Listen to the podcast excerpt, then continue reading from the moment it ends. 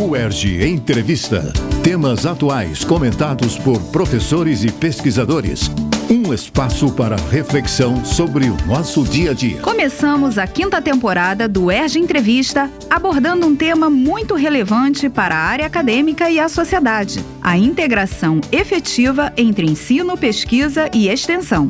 Para nos ajudar a refletir sobre este assunto, convidamos os novos pró-reitores da UERJ para a gestão 2020-2023. Professor Lincoln Tavares Silva, pró-reitor de graduação, professor Luiz Antônio Campinho Pereira da Mota, pró-reitor de pós-graduação e pesquisa, e a professora Cláudia Gonçalves de Lima, pró-reitora de Extensão e Cultura. Eu sou Eneida Leão e este é o ERJ Entrevista.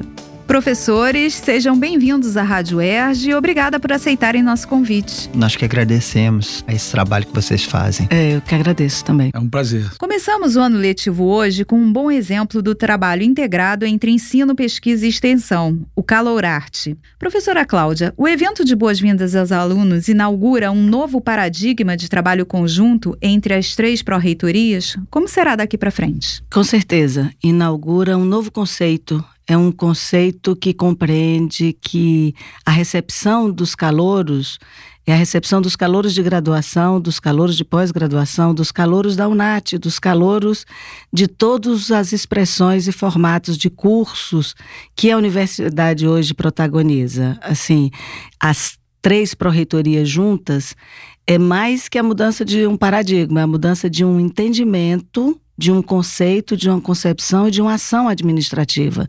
Nós entendemos que a potência da universidade se amplifica enormemente quando é, as questões que envolvem as dimensões da universidade são conduzidas conjuntamente.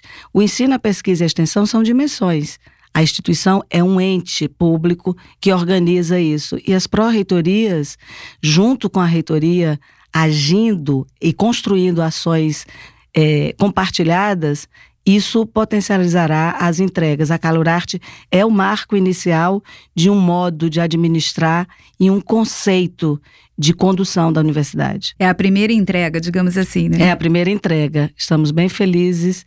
É, a Calurarte é arte por toda parte, é a cultura em todas as dimensões, com, a, com o ensino e com a pesquisa. A curricularização da extensão nos cursos de graduação veio facilitar essa integração? Como esse processo está sendo conduzido, professor Lincoln? Ela está em planejamento. Na verdade, a universidade veio no último ano discutindo é, a organização, a forma como isso se daria, e isto precisa, nesse momento, de uma maior capilaridade e articulação com as unidades, com os centros setoriais, com as próprias pró-reitorias Portanto, esse processo de curricularização, ele ainda está em discussão na universidade. Ele é importantíssimo, porque assim como acabou de dizer a professora Cláudia, nós queremos que a universidade tenha, produza, realize, efetive, promova, possibilite um impacto social. É, a territorialização das ações dessa universidade no estado do Rio de Janeiro, até no Brasil e até fora dele, é uma possibilidade que pode nascer já na formação da graduação. E por isso, discutir bem esse processo de extensão articulado à pesquisa, articulado ao ensino nos currículos de graduação é algo que tem que ser muito bem sezido. Por isso, nós estamos convocando a comunidade para que ela possa fazer essa discussão. No caso, tanto tanto as pró-reitorias né, de graduação como de extensão, como também a pró-reitoria de pesquisa e pós-graduação, nós estamos pensando nessa discussão, inclusive com as nossas comissões permanentes, porque é fundamental que os conselheiros da universidade entendam esses processos. E que mais, né, que as unidades capilarizem essa discussão para que seus currículos sejam enriquecidos. Nós vivemos aqui durante um bom tempo a ideia de que reformas curriculares são um peso, são um estorvo, são muitas vezes uma imposição. No ambiente acadêmico que precisa dialogar com a contemporaneidade, isso tem que ser mexido, mudado. Essa paginação do que são as reformas curriculares, seja por conta da curricularização da extensão, seja por conta de outros aspectos, tem que ser renovado, tem que ser repensado. Precisa então é uma oxigenação, né? Nossa, é uma, uma oportunidade, como diz o magnífico reitor, né? Nós vamos pegar esse limão e transformar numa limonada e tornar o protagonismo dos estudantes algo que realmente tenha significado social, impacto social. E como como será esse trâmite? O senhor falou da convocação da comunidade e das comissões especiais. Como é esse rito? Nós vamos estar chamando as comissões permanentes para que elas tenham conhecimento daquilo que já foi, de alguma forma, proposto pela universidade, mas que ainda não foi sacramentado no Conselho Superior de Ensino, Pesquisa e Extensão. E com isso, a gente vai poder revisar esses documentos existentes, ou seja, nós não estaremos partindo do nada, até porque o processo de curricularização ele tem uma legislação que exige a sua implantação, né? E essa implantação ela precisa ser feita e, portanto, nós vamos aproveitar o que já está feito, melhorar aquilo que está tá feito, criar um pouco mais de entendimento, aprimorar a proposta, passando pelos centros setoriais, pelas coordenações de extensão, pelas coordenações de graduação, porque isso é importante que essas coordenações comprem essa proposta, adotem isso, né? E de volta ao conselho, de volta às comissões permanentes. Nós já combinamos de fazer reuniões conjuntas das comissões permanentes para apressar esse processo. Em no máximo 60 dias, a gente pretende estar tá voltando ao plano do conselho com propostas concretas de curricularização de extensão. Até porque Veja, nós estamos vivendo reformas curriculares em diversas áreas. E essas reformas curriculares, elas só podem ser fechadas uhum. quando a curricularização da extensão, de fato, se tornar algo concreto, né? Senão isso se torna impeditivo. E no âmbito da pós-graduação e da pesquisa, professor Mota, como o senhor vê a indissociabilidade entre ensino, pesquisa e extensão? O que a sociedade pode esperar dessa integração? Bem, é, se me permitem fazer um histórico, a minha avaliação é que se criou, ao longo dos anos, uma impressão errada the que essas áreas competem pelo aluno, pela atenção do aluno, pela atenção do docente. Eu sempre achei isso uma, uma, um problema errado, assim, uma, uma, avaliação errada dessa questão. Cria mais problemas do que resolve. Então as pessoas queriam resolver meio legislativamente, não, obrigando, tem que dar tantas horas daquilo com tantas horas daquilo. Fica uma coisa cartorial sem muito sentido. Enquanto na verdade é tudo muito integrado. A gente forma o aluno. Pensando assim muito é, ingenuamente, parece que a graduação é passar conhecimento para o aluno. Não é isso, é formar o aluno. E nesse formar o aluno, vem o olhar da extensão, o olhar da pesquisa, é tudo muito junto. É ensinar ele a pesquisar, é ensinar ele a fazer extensão, além do que se chama de graduação. É até difícil pensar separado. Eu acho importante haver as pró-reitorias porque tem especificidades, a gente tem cada um cuidar do seu cada um para as três andarem juntos. Mas é, é, muito, eu acho, sempre vi assim, eu já, já havia trabalhado na pesquisa para graduação antes e enfrentei esse problema. Não, temos que dar mais carga horária para lá e para cá. Isso é complicado, uma caracterização eu acho inútil. É, a UERJ até tem um programa muito grande de iniciação científica, tem que aumentar a questão das bolsas de extensão, justamente com esse viés de formar o aluno durante a graduação para esse pensamento. Algumas dessas pessoas vão ser pesquisadores o resto da vida, outros não. Isso não impede que eles tenham que ter essa formação para serem melhores para a nossa sociedade. Sim. Então, eu acho que essa materialização dessa associação dessas três vertentes é fundamental para a sociedade, já que tu perguntou, porque forma pessoas melhores. É, inclusive, dá a possibilidade do aluno de escolher se ele quer fazer mais um lado do que o outro. Ele tem que fazer essas, essas atividades todas juntas. Eu, eu não consigo nem imaginar não fazê-las juntas. Posso dar um exemplo que claro. para mim é emblemático? É, eu sempre cito isso. É, eu tive um aluno no ensino médio do CAP e que foi meu bolsista de iniciação científica júnior. Ou seja, supostamente lá na pesquisa, né? Vamos, se a gente trabalhasse isso de uma forma separada, né, cartesiana, seria assim. Só que a gente no convívio descobriu que esse aluno, ele tinha dificuldade de entender como estudar de elaborar o processo de aprendizagem dele. Ele não conseguia fazer isso, ele tinha esta dificuldade. E aí o desempenho escolar dele não era dos melhores, apesar dele ser um bolsista escolhido para fazer iniciação científica, é, e ele já tinha que entrar na pesquisa. E como é que a gente começou a descobrir isso? Quando foi fazer leitura junto. No processo de pesquisa, investigação, você fazer os levantamentos bibliográficos, fazer a discussão sobre o objeto da pesquisa, e aí eu percebi, nossa, é, imagina, ele tem dificuldade de aprender porque ele não consegue estabelecer um método para aprender, estudo, uma né? rotina né? de estudo. Então, isso que o Mota está falando é fundamental. É, a extensão, a pesquisa, elas aproveitam é, esse ambiente e na verdade, ali você também está ensinando.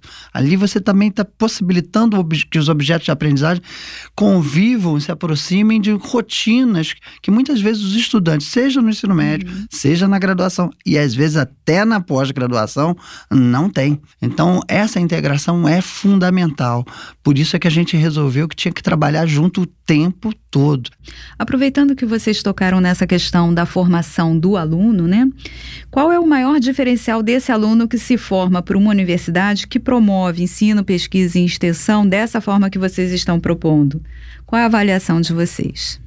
É, eu, se eu posso continuar, porque eu, eu vou repetir um pouco o que eu falei, não sei bem se foi a pergunta foi essa. Eu acho que a função da, da universidade muitas vezes é mal entendida. Ah, não, tem que fazer patente, tem que fazer não sei o que, isso também. Mas o nosso principal material, a nossa principal produção é material humano, né? A gente tem que produzir gente melhor, no sentido de pro, mais produtivo. Essa pessoa que tem essa visão multidimensional, ela é melhor em todos os sentidos. Ela vai ser um profissional melhor, ela vai fazer mais patentes, que é uma coisa associada, em geral, à pesquisa, mas não é, não tem só esse visual da pesquisa, tem a propriedade intelectual, não se resume só ao tecnicismo que a gente pensa, uhum. tem que fazer um, uma novo é, substância química. Existem processos na, famosas áreas humanas que são patenteáveis, são propriedade intelectual. Então, essa pessoa que tem essa visão mais. Eu até gosto de dizer que a universidade. Universidade significa isso. Uma pessoa que tem uma visão universal. No, isso pode, o que eu vou falar agora pode ser mal entendido. Não é só uma coisa técnica, é, é uma coisa humanista, é um, é um ser Sim. humano melhor. Uhum. Tem uma eu, formação humanista. Uma formação melhor. Forte. Claro que ele vai se especializar, ninguém tem todo uhum. o tempo do mundo. O conhecimento humano hoje é gigantesco, a gente não vai aprender tudo. Na época do Newton, meu grande ídolo, ele sabia tudo que existia, inclusive que é metade. Mas é, hoje em dia é impossível, é muita gente, é muito conhecimento. Mas esse, esse, essa pessoa, a gente acredita que ele vai contribuir para a sociedade muito mais, ele entende a sociedade melhor. Por exemplo, no caso de se ele for um aluno de direito, ele vai entender melhor as pessoas sobre as quais ele vai ou julgar ou, ou participar no processo jurídico. Ele, ele fica uma pessoa melhor, mais completa. Continuo assinando embaixo a fala do Mota. A universidade, desde a Idade Média, quando surge na Europa, ela surge com e vai assim é, até o século XX, ela tem essa função de, de alta cultura, de um conhecimento, de um rigor científico, da melhoria de fato da interpretação da realidade do mundo. Esse é o papel da universidade. Uma universidade concordo com a expressão, é isso mesmo, é, é, tornar uma pessoa mais universal. A instituição universidade, e a pública em particular, eu acho, eu faço um, um friso grande aqui na universidade pública, porque ela tem a missão histórica, ela tem se ocupado historicamente com problemas que não são necessariamente rentáveis. E isso deve ser assim mesmo. A universidade não é uma fábrica de produtos. A universidade, ela é uma instituição que tem a possibilidade, porque junta diversas áreas, porque consegue atrair pessoas preocupadas em resolver problemas que vão desde os técnicos, das patentes, até a construção de uma sociabilidade humana e de a construção de, de pessoas melhores, como disse o Mota. Concretamente, uma pessoa que passa por uma universidade pública no meu corte, é, ainda que a gente tenha algumas respeitáveis instituições privadas, mas elas são muito pontuais mesmo. Eu acho que a, a, a missão que a Universidade Brasileira assumiu com a Universidade Pública dá a ela esse estofo maior. Concretamente, você forma pessoas melhores. Mais que mão de obra, você forma cidadãos. Assim, a possibilidade, a universidade universal, o respeito à diversidade, você transitar nas áreas é, de uma forma concreta e com condições plenas de ensino, pesquisa e extensão, você forma um, um homem, uma mulher, um ser é muito mais potente e com condições de discernimento, de leitura. A questão da autonomia, da democracia, da cidadania passa e recorta esse indivíduo quando ele passa é, por uma universidade pública com as dimensões do ensino, pesquisa e extensão. Eu acho que é muito mais do que um profissional, você forma cidadãos. Para encerrarmos, que mensagem os senhores deixam para os alunos que chegam hoje ao UERJ? Professor Lincoln, Primeiro, favor. dizer que essa universidade, ela existe muito, muito em função da chegada desses novos alunos. Isso oxigena a universidade. Isso em todos os níveis de ensino, inclusive, como já disse a professora Cláudia lá atrás, né? É, isso nos dá ânimo. E por isso é que a gente não desanima exatamente a cada ano de buscar mais e mais o acesso das pessoas à universidade pública. E esse acesso diverso, plural, né, marcado pelas diferenças, esse acesso que busca a, a luta pelo reconhecimento, né, para que essas pessoas de fato se sintam é, capazes, e cada vez mais capazes, de terem opções na vida, terem opções dentro da sociedade. Então, para quem vem para a UERJ, é, para muitos é o sonho da vida. É a conquista de uma família inteira. Então a gente está aqui para receber as famílias. Professor Mota, que mensagem o senhor deixa? Bom, a mensagem que eu dou, sempre, eu já até falei nisso numa cerimônia, é aproveitem essa experiência na universidade. É uma experiência que a nossa sociedade, através da universidade pública, está fornecendo para vocês. Vocês acreditem em mim, eu já passei por isso. Vocês jamais vão esquecer os anos passados na UERJ. É, todos os alunos relatam isso, tanto na formação profissional como na, na formação humana, relações pessoais. Vocês vão fazer amigos para o resto da vida vida. E como o Lincoln chamou atenção, para muitas pessoas vai ser a primeira, a primeira oportunidade de perceber a diversidade social do país. Muita gente fica muito no seu mundinho, colégios pequenos, mesmo mundo, vem para a universidade, é uma experiência muito importante. Vai conhecer pessoas diferentes que ela nunca viu, vai ser exposta ao conhecimento, uma experiência imperdível. É, agarrem com todas as forças. Professora Cláudia. Bom, sejam muito bem-vindos. É, é um orgulho recebê-los. Vocês fizeram a melhor escolha da vida de vocês quando entraram na UERJ. Nós temos hoje um parque cultural é, que envolve desde o nosso teatrão, a Concha Marielle Franco, ao nosso Coarte, o Teatro Noel Rosa. Nós estamos em vários pontos do estado do Rio de Janeiro. Sejam muito bem-vindos. A gente precisa da juventude de vocês e a gente é, acredita que faremos muitas coisas. Bem-vindos ao UERJ. Obrigada a todos. No UERJ Entrevista de hoje, conversamos com os pró-reitores da UERJ sobre a integração entre ensino, pesquisa e extensão. Acompanhe nossa programação em www.cte.erg.br barra Rádio e siga-nos no Facebook e no YouTube. Mande também suas sugestões de pauta para o nosso WhatsApp 21 980884842. UERJ Entrevista. Produção Rádio UERJ. Realização Centro de Tecnologia Educacional. CTE.